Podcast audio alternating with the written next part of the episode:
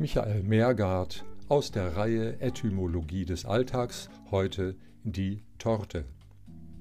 Es nahet die Tortenzeit. Ob Weihnachten sich ankündigt, ein Geburtstag, ein Namenstag, ein Gedenktag, ein Feiertag, all dies sind Anlässe, uns an einem Stück Torte gütlich zu tun.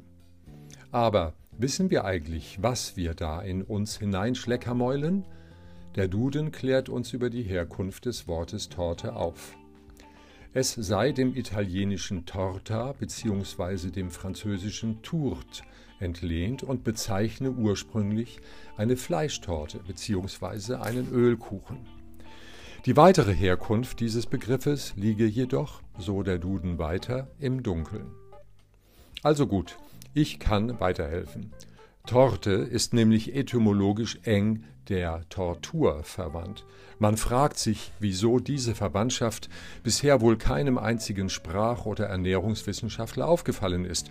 So offensichtlich erscheint doch diese Namensähnlichkeit.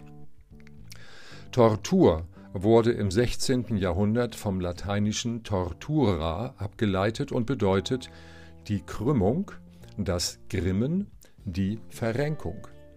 Der Zusammenhang ist so evident, dass er kaum noch benannt werden muss.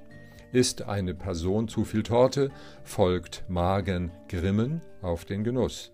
Die dadurch evozierten Schmerzen bewirken ein sich Krümmen des gequälten Leibes, welches letztendlich in jener höchst unangenehmen Verrenkung über der offenen Toilette gipfelt, die das Erbrechen unvermeidlich erzwingt.